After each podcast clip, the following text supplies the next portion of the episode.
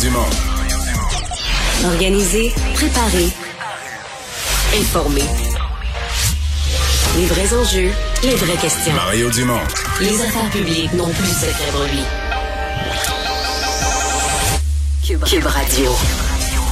Bonjour tout le monde, bon vendredi, dernière de la semaine. Euh, J'espère que vous avez eu une bonne semaine et une bonne journée. On va vous accompagner pour les deux heures à venir. Bonjour Vincent. Salut Mario. Euh, pas mal de choses euh, encore sur le front de l'Ukraine. Euh, la Russie là, qui est à l'étape de dire qu'ils sont comme, comme une étape de la guerre de terminer, qu'ils auraient euh, réussi à remplir leurs objectifs pour une première étape. Ouais, eux disent C'est pas- on va pas clair quoi. Là. Non, disent, on va se concentrer sur euh, sur l'est de l'Ukraine. C'est là qu'ils ont eu les plus les, les meilleurs gains. Et ils disent ah ben c'est ça qu'on voulait, nous vraiment sécuriser cette région-là. C'est ce qu'on a réussi à faire. Mais c'est comme s'ils ils laissent entendre qu'ils ont jamais voulu rentrer à Kiev. Là. Oui, ce qui euh, est clairement faux et on le voit tous les jours. On a aussi fait euh, euh, une mise à jour de leur de leur perte, hein, parce que le dernier euh, bilan, c'était le 2 mars dernier. On avait annoncé presque 500 morts et là, on est rendu à 1350. On sait que les, les analystes parlent beaucoup plus d'au-delà de 15 000 morts dans les rangs russes. Et pendant ce temps-là, ben, certain Joe Biden, le président des États-Unis, Air Force One, en ce moment, là, est à 100 km de la frontière avec l'Ukraine. Il est tout près. euh, il En Pologne. en Pologne. Son, euh, euh, son voyage en Europe. Il a Donc, mangé euh, de la pizza avec euh, les soldats, avec les troupes. Ouais, est allé rencontrer ses, euh, ses, ses troupes sur place, avait un discours aussi. Ça a donné, bon, un photo-op. euh, Très bon. Mais non, mais très il mangeait de la, je caricature, mais c'est pas banal. Il a mangé de la pizza à, pour pas, euh, pas une pizza fine, de la grosse pizza à pointe d'un main. Ouais. Puis il À à genoux à jaser avec les soldats. Ça avait l'air comme l'air naturel. Ça a été un, bon, une prise de photo assez réussie. Et là, euh, ben, ça va se poursuivre aujourd'hui. Là, euh, rencontre avec des réfugiés ukrainiens et compagnie. Alors un voyage euh, très important pour euh, le président, qui annonçait aussi euh, l'envoi de, de gaz là, et de pétrole euh, dans des quantités pas mal plus imp- imposantes que ce qu'on annonçait hier Oui. au Canada. Ce qui devrait être le rôle du Canada. S'il y a un rôle que le Canada devrait avoir dans tout ça, c'est c'est celui-là. Mais on peut pas. On va tout de suite aller rejoindre Marie-Claude de l'équipe de 100% Nouvelles. Pour maintenant le collègue Mario Dumont dans les studios de Cube Radio. Bonjour Mario. Bonjour. Alors on revient sur cette annonce euh, du gouvernement euh, libéral qui promet 2 milliards de dollars, qui annonce finalement 2 milliards de dollars euh, du fédéral pour réduire le temps d'attente pour les opérations dans les provinces. Bon, on dit pas exactement comment gérer l'argent, mais en tout cas on dit où s'en servir là. Ouais, on fixe des conditions. Probablement que du côté du gouvernement du Québec, on crachera pas sur l'argent, on va le prendre. Euh, c'est pas des conditions qui sont trop restrictives. Faut dire que le ministre du Clos est pas perçu là au Québec, entre autres au gouvernement du Québec, est pas perçu comme le, pire centralisateur ou le pire empêcheur de tourner en rond. Il est perçu comme quelqu'un avec qui on peut euh, on peut s'entendre. Faudrait juste pas se faire d'illusions, par exemple. J'ai vérifié quelque chose, Marie-Claude, avec deux sources là. Euh, présentement, l'heure où on se parle au Québec, là, il n'y a jamais, puis j'insiste, jamais une chirurgie qui n'est pas faite ou qui est reportée faute d'argent. Jamais. Ça existait dans le passé. On dit autrefois, là, les médecins avaient des quotas. Puis là, mais là, présentement, avec la liste qu'on a et les pénuries de personnel terribles dans les hôpitaux, euh, fait qu'on fait pas assez de chirurgie ou c'est parce qu'on n'a pas le personnel, on n'a pas les infirmières pour faire opérer la salle d'opération, etc. Alors, il arrive jamais qu'on dise, ah, mais là, euh, on aurait tout le personnel, on aurait les infirmières, la salle d'opération pourrait marcher, mais on n'a plus les budgets pour opérer. Fait que, tu sais, le- le- le- même si on avait plus d'argent du fédéral, ma compréhension, c'est que présentement, dans le budget là, de chirurgie, là, de rémunération des médecins pour de la chirurgie, on en laisse sur la table. L'année passée, ben, à cause de la COVID, à cause du manque de personnel, etc., on, on- on laisse de l'argent sur la table. Donc, on n'est pas en manque d'argent. On est en manque de monde, de bras, d'infirmières compétentes qui connaissent le fonctionnement d'une salle d'opération, qui ont l'expérience, etc. C'est vraiment là. Et là-dessus, le fédéral, euh, tu t'amènes de l'argent, mais c'est pas je me répète, là, ils vont le prendre quand même. On a besoin d'argent en santé, c'est sûr. là, puis on va pouvoir moderniser, puis peut-être acheter des équipements. puis Il y, a- il y a toutes sortes d'affaires qui peuvent être faites pour devenir plus efficaces. Puis, mais ça, ça demeure ça. Je veux juste que les gens s'illusionnent pas là, avec l'argent du fédéral. Tout à coup, les chirurgies vont, vont, vont se mettre à se faire. Là. Ça va pas nécessairement Et accélérer, régler le pas- problème. Non, pas à court terme, parce que c'est pas l'argent qui manque, c'est pas l'argent qui bloque, c'est pas l'argent qui est limitatif, c'est le, le- le personnel. Les bras. Euh, Mario, j'aimerais ça aussi t'entendre. On avait Alexandre Boulris du NPD un petit peu plus tôt en entrevue. Lui nous dit, dans le fond, euh, une fois que le 2 milliards de, de dollars est donné et séparé dans les provinces, les provinces peuvent bien l'utiliser comme elles veulent, tant que ce soit en santé. Est-ce que c'est la lecture que tu fais, toi aussi, de tout ça? Euh, en Parce partie. que quand on questionne sur l'ingérence, on comprend que le NPD veut pas trop critiquer non plus le Parti libéral du Canada depuis leur association. là. Mais tu sais, l'ingérence, c'est toujours comme si, tu sais, t'as des besoins en santé, là. Mais tu sais, mettons, tu fais des travaux dans ta maison. Tu fais, tu rénoves, là. Bon, ben, quelqu'un qui veut t'aider, il va dire que t'as tes travaux de rénovation, mettons, ça va te coûter 50 000 je t'en paye 10 000. Ça, ça t'aide, tu comprends? Mais si quelqu'un dit, moi, je vais te donner pour 10 000, là, il y a un poseur de tapis qui va y aller, puis l'ouvrage, puis le matériel, il va t'en faire pour 5 000. Mais tu vas dire, moi, j'avais prévu mettre ça sur le bois franc, j'avais pas prévu faire ça en tapis. C'est un peu ça, l'ingérence. C'est que le fédéral débarque, il dit, moi, je suis ici pour aider, là, mais pour faire ceci, ceci, cela. Mais celui qui gère l'ensemble du chantier, qui gère l'ensemble de la santé, lui, c'est pas, c'est pas là que sont les besoins. Maintenant, ce que dit Alexandre Boulris, ben, tu sais, l'argent, c'est interchangeable. C'est-à-dire que si le fédéral fournit de l'argent pour les chirurgies, que le gouvernement du Québec y aurait des CHSLD à rénover, mais c'est sûr qu'à l'intérieur du budget de la santé, il va prendre l'argent des chirurgies, il va la faire financer par le fédéral, puis l'argent qui était prévu à Québec pour les chirurgies, il va le déplacer, là. Tu sais, il y a moyen de jouer avec les enveloppes. C'est certain que c'est possible. Ça demeure une façon toujours, à mon avis, toujours un peu inefficace de faire les choses. Et la vraie affaire pour le gouvernement fédéral, ça serait de régler de façon d'une fois pour toutes le financement de la santé, le partage des frais de santé avec les provinces. Sauf que c'est la politique, là. Euh, en campagne électorale, ça fait bien pour le fédéral, ça fait bien pour M. Trudeau de- d'aller sur des tribunes, d'aller au lutrin, puis de dire ben moi je vais baisser les listes d'attente en chirurgie, même si c'est pas le moyen de le faire, puis il contrôle pas des chirurgies, en faisant des programmes qui annoncent des transferts d'argent, mais qui qui l'associent avec des améliorations en chirurgie, puis tout ça. Puis le fédéral peut jamais être perdant, hein, parce que comme c'est pas lui qui les fait les chirurgies, il peut jamais être blâmé, il est toujours gagnant. Il donne de l'argent pour les chirurgies. Si les chirurgies se font pas, c'est le gouvernement du Québec qui est pas bon, c'est les gouvernements des provinces qui sont pas bons. Donc euh, c'est un peu, euh, sais, c'est un peu frustrant pour les provinces cette façon-là de transférer l'argent. Mais bon, on a tellement On a- besoin, on attendait des on va le prendre là. Oui. On attendait des réactions euh, assez vives de Québec. Bon, finalement, il y a Sonia Lebel qui a tweeté une première fois. Elle a dit c'est un pas euh, dans la bonne direction. Mais en gros, ce qu'elle dit, c'est vous nous direz quand même pas quoi faire. C'est ça. Mais je pense, euh, sincèrement, Marie-Claude, je pense que la situation est aidée par le ministre Duclos. Je reviens à la première remarque que je t'ai formulée. Le ministre Duclos est quand même perçu comme... Tu sais, c'est pas un truc que tu veux te chicaner avec pour rien. C'est quelqu'un qui apparaît euh, parlable, travaillable, un peu comme François-Philippe Champagne. C'est des ministres d'Ottawa qui sont vus à Québec comme... C'est- Il faut vraiment se pogner avec. S'ils font vraiment de quoi d'inacceptable au nom de leur conseil des ministres, là, on va les affronter, mais pas pour rien. C'est perçu comme des gens parlables. Bon. Euh, restons en santé, Mario, et parlons un peu de, de Medicago. On s'en doutait, l'OMS qui, qui refuse le vaccin en raison des liens avec l'industrie du tabac. Mais là, maintenant, on fait quoi? C'est quoi l'avenir de la, de la pharmaceutique québécoise? Est-ce que ça va avoir un impact? Ben, c'est sûr que ça a un impact. Euh, euh, réglons une chose pour les gens qui nous euh, qui nous regardent là. Le vaccin est bon. Santé Canada l'a approuvé, il n'y a aucune remise en question. Il n'y a pas de questionnement de l'OMS sur le vaccin.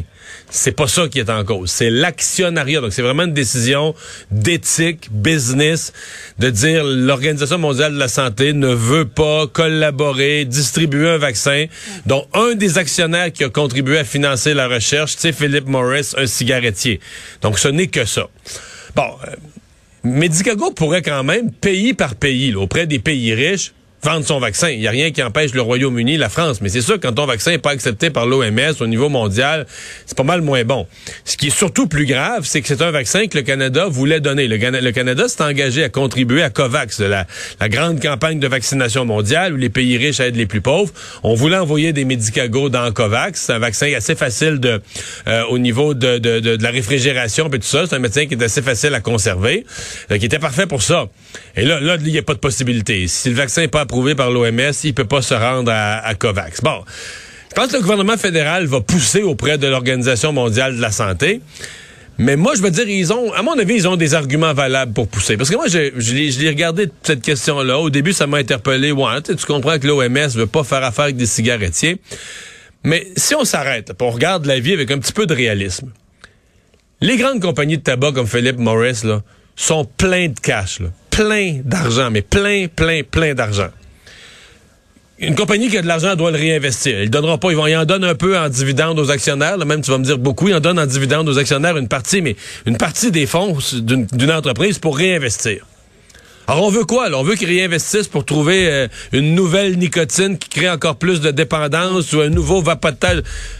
Ou bien, au contraire, on dit, garde, ils ont le cash, puis ils veulent sortir du tabac pour aller dans de nouveaux secteurs. C'est le cas de Philip Morris, qui dit, moi, je sors du tabac, puis je développe des créneaux comme la santé, les vaccins. Puis là, en plus, dans le cas de Medicago, c'est super parce que c'est un vaccin végétal, c'est un vaccin à base végétale, et la plante qu'ils utilisent, c'est une plante dérivée de la famille du tabac. On ne pas pourquoi, puis qu'est-ce qu'elle a de particularité, là, mais c'est une plante dérivée du tabac. Donc, tu disais, t'es l'OMS, là, t'as une compagnie de tabac, tu enlèveras pas. Elle est pleine de cash, tu enlèveras pas ça. Elle est pleine d'argent. Ben, on devrait pas favoriser ça, de dire, regarde, votre argent. C'est vraiment la, la cible. Ben, c'est ça. C'est ça. Je suis pas sûr qu'on fait une si bonne affaire que ça. Puis des fois, tu te dis, OK, c'est juste question d'image, là. Tu sais, je comprends qu'à un moment donné, tu veux pas t'associer avec. Mais dans le cas de l'Organisation mondiale de la santé, est-ce que tu es là pour penser à ton image? Comme une compagnie qui pense à son image, veut pas s'associer avec tel porte-parole parce qu'il a fait un mauvais coup. Tu dis, t'es l'OMS, est-ce que tu devrais pas penser à la santé globale, la santé de la population? Et là, tu as un vaccin en temps de pandémie. C'est ma, ma, mon humble réflexion sur la question. Je suis pas sûr que l'OMS a raison sur le fond. Mario, peut-être un petit mot en dernier sur l'Ukraine. Bon, là, on voit que la Russie veut vraiment se concentrer dans l'Est. On attaque, entre autres, la, la réserve de carburant de l'armée ukrainienne. On a quand même l'impression que les troupes de Vladimir Poutine s'enlisent dans un conflit qui est vraiment difficile. On a de la difficulté à prendre le contrôle. Ouais. Ben en fait, ce qu'il faut voir quand ils disent euh, on arrive à une nouvelle étape de notre guerre, on va se concentrer dans l'est. Mm. Euh, est-ce qu'on voit ça comme une euh, vraiment une nouvelle étape parce que leur guerre va bien, ou est-ce que c'est l'abandon de l'attaque de Kiev, ou est-ce qu'ils est-ce qu'ils disent qu'ils vont parce que là ils ont un convoi qui est en route vers Kiev là qui semble magané parce que là il est resté immobile, puis là a pas avancé. il y a plusieurs des chars, ils ont même, ils ont même été obligés de reculer, là, de retraiter. mais est-ce que c'est l'abandon de l'attaque de Kiev, est-ce que c'est un changement de stratégie? Est-ce que Poutine pourrait se concentrer là-dessus pour essayer de, signer un traité de paix où il, voudrait se faire remettre ces deux provinces-là? Donc la, Russie aurait comme agrandi son territoire de deux provinces ukrainiennes. On ne sait pas. Bien difficile. On ne sait pas ce qu'il y a dans la tête de Vladimir Poutine. Mais c'est clairement pas le plan initial. Le plan initial, là, quand il a fait sa première attaque, là, il arrivait sur deux fronts pour rentrer à Kiev avec des colonnes de dizaines de kilomètres de véhicules.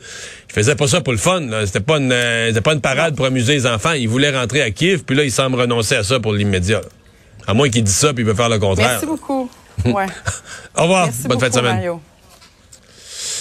Alors Vincent, dans les choses qu'on surveille, euh, l'armée russe, donc qui a fait, comme je viens de le mentionner rapidement, qui a fait le, point là. Ouais, euh, le point donc pour expliquer un peu ce, qui se passait sur le terrain. Je donnais les bilans tantôt, mais aussi qualifié de grosse erreur la livraison des armes euh, par les pays occidentaux, disant que ça prolongeait le conflit, que ça augmentait le nombre de victimes, n'aura aucune influence sur l'issue de l'opération. Alors essaie de se montrer confiant par rapport à ça. et aussi, vous en avez glissé un mot, mais la Russie qui affirme avoir détruit la plus grande réserve de carburant de l'armée ukrainienne euh, près, euh, fait à Kalinovka, un village près de Kiev, où euh, des missiles à haute précision ont visé cette zone de stockage. Heureusement, il n'y aurait pas eu de décès, mais on confirmait ce, du côté des Ukrainiens. les images sont spectaculaires. Boule de feu. Alors, à quel point ça va nuire et compliquer la vie aux Ukrainiens dans le secteur, on verra, mais on voyait là, une immense colonne de fumée noire s'échapper du secteur. Et aussi un centre de commandement, fait le centre de commandement des forces aérienne ukrainienne qui a été frappée par des missiles dans les dernières heures à Vinnytsia, là, au centre euh, du pays, salve de missiles de croisière russes. On dit que certains des missiles ont été arrêtés par les systèmes de défense, mais que d'autres ont détruit plusieurs bâtiments. Euh, et là, on sait que les forces aériennes euh, ukrainiennes ont combattu férocement et combattent toujours, même s'ils sont en fort sous-nombre. Euh, Parce les Russes... certains points, on se demandait s'il restait tout court des avions à l'armée ukrainienne. La réponse, c'est oui. Oui, il en restait une cinquantaine. Euh, et euh, les pilotes combattent euh, autant qu'ils peuvent, font peu de sorties. Par contre, par rapport aux les, on dit que les Russes font à peu près 200 sorties par jour, les Ukrainiens une dizaine. Euh, donc c'est pas la même le même rapport de force, mais ça montre qu'ils sont encore là, que les Russes n'ont pas la supériorité aérienne. Est-ce que ça va leur mettre des bâtons dans les roues de voir des dommages à cette base? C'est possible. Tandis que du côté ukrainien, il y avait aussi des, des gains dans les dernières heures. entre autres, on annonçait avoir tué un autre général général, un sixième général Mais il y avait deux rumeurs. J'ai vu aussi une, rumeur circuler que c'est les c'est ces troupes là. Il y, a une histoire qui circule. Je sais pas ce qui est vrai. Que ce serait ces troupes qui auraient amené ces troupes tellement dans une Dans l'impasse. Une mauvaise impasse, plusieurs sont morts des soldats, puis que les autres soldats, il y aurait... Euh, je sais pas ce qui est la vérité, là, mais... Ben, écoute, à CNN, un des euh, générales à la retraite là, qui analysait ça disait on voit des erreurs à répétition, des euh, moyens non cryptés utilisés pour communiquer, ce qui avait donné, euh, on sait, des euh, certaines informations aux Ukrainiens pour pouvoir cibler des généraux. Euh, mais aujourd'hui, le, le, le, le, le conseiller de la présidence ukrainienne dit nos troupes ont tué le commandant de la 49e armée du district sud de la Russie, le général Yakov Rezantsev, dans un bombardement de l'aérodrome de l'aérodrome de Kherson. Euh, ce serait le sixième général russe tué en Ukraine depuis le début du conflit. Les Russes en ont confirmé qu'un seul, par contre. Mais on sait que euh, avant qu'on admette des décès aussi euh, importants dans l'armée russe, ben ça prend souvent beaucoup de temps. Négociation de paix, euh, ça, s'il y y a une chose qui a changé cette semaine, c'est celle-là. Parce qu'au début de la semaine, je me souviens, lundi matin, je suis entré en onde à LCN avec l'idée, en fin de semaine, Erdogan de la Turquie avait laissé entendre, ah, les pour parler de paix, on est peut-être plus proche qu'on pense. Il y avait comme un espoir. Là. Puis là, on dirait qu'à la fin de la semaine, c'est quasiment interrompu. Là. Ouais, ben faut dire Erdogan lui-même s'était montré tôt ce matin encore optimiste, le disant on a quatre points sur six où on s'entend entre la Russie et les Ukrainiens. Mais aujourd'hui, euh, le ministre des Affaires étrangères euh, Ukrainien, euh, Dmitro Kuleba, qui disait c'est beaucoup plus compliqué que ça. L'histoire des quatre sur six, euh, on n'en est pas là. On n'a aucun consensus avec Moscou jusqu'à maintenant. Remerciait quand même la Turquie pour les efforts diplomatiques, dit que c'est vraiment un effort réel pour mettre fin à la guerre et que ce processus-là ne devait pas être mis en question là, sur le fait qu'on pouvait essayer de travailler avec la Turquie pour en arriver à un terrain d'entente. Mais on euh, disait là, du côté de l'Ukraine que il, écoute, les, les demandes sont les mêmes. Le cessez-le-feu, garantie de sécurité et l'intégrité du territoire, que la langue ukrainienne soit et demeure la seule langue d'État en Ukraine. Et ça, euh, ça semble pas être encore accepté par les Russes. Alors on est encore loin euh, d'une entente euh, de paix.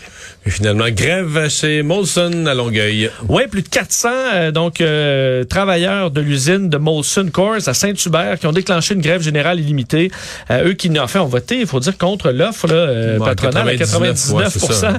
C'est euh, assez clair comme message. Hausse de salaire jugée insuffisante. On système de mise à pied aussi qui fait pas l'affaire des travailleurs, qui ne tient pas compte de l'ancienneté.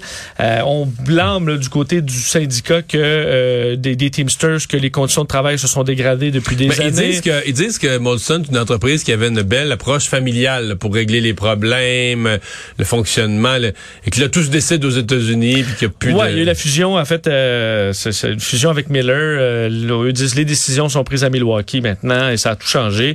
Euh, L'employeur là, chez Molson Coors, on s'est dit déçu. Euh, les Teamsters ont un bon fond de grève aussi, alors euh, un mais conflit qui va être à euh, surveiller. sur la question salariale, c'est intéressant parce que ça raconte une histoire à propos de l'inflation. Eux, ils avaient euh, une offre salariale pour une hausse à 2,4 2,25% C'est pas, c'est pas mauvais. Là. Tu sais, mettons, dans les dernières années, c'était au-dessus de l'inflation. On a même un petit gain de pouvoir Ouais. d'achat, là, un petit peu au-dessus de l'inflation. Mais là, les employés disent, hey, l'inflation est à 5% Ouais, l'inflation est à 5% mettons, durant deux mois, les deux, trois, deux, trois derniers, mais ça peut pas dire, mettons, pour ton prochain contrat de travail, pendant trois ans, l'inflation va être à 5% toujours. Mais si tous les employeurs, si tous les employés demandent ça en renouvellement, l'inflation est à 5% on veut des hausses de cet ordre-là. Mais si tout le monde augmente de salaire de 5 là, Oui, on- ben, mettons, à la brasserie, la, la bière va augmenter De 5 ben, elle va ouais. augmenter aussi. Puis au restaurant, si tout le monde gagne 5% de plus, ben, ton repas va te coûter plus cher. Euh, Ouais, mais c'est la même chose que donner un 500 dollars à tout le monde aussi. Là. oui, jusqu'à Ça ça. Mais c'est parce que les salaires, ils font partie, les salaires, ils font partie du, du coût des biens là, que tu achètes ou du coût des services que tu achètes. Donc, tu contribues à l'inflation. Fait que c'est ça un peu, quand tu veux freiner l'inflation, c'est pas simple. Parce qu'il y a plusieurs mécanismes qui font que l'inflation encourage les gens à demander des hausses de prix, des hausses de salaire, des hausses de tout. Ouais. là. Le but, c'est que ce soit juste toi qui ait une augmentation de Oui. salaire, mais pas les autres. Pas le reste. Mais ça marche pas comme ça. Malheureusement.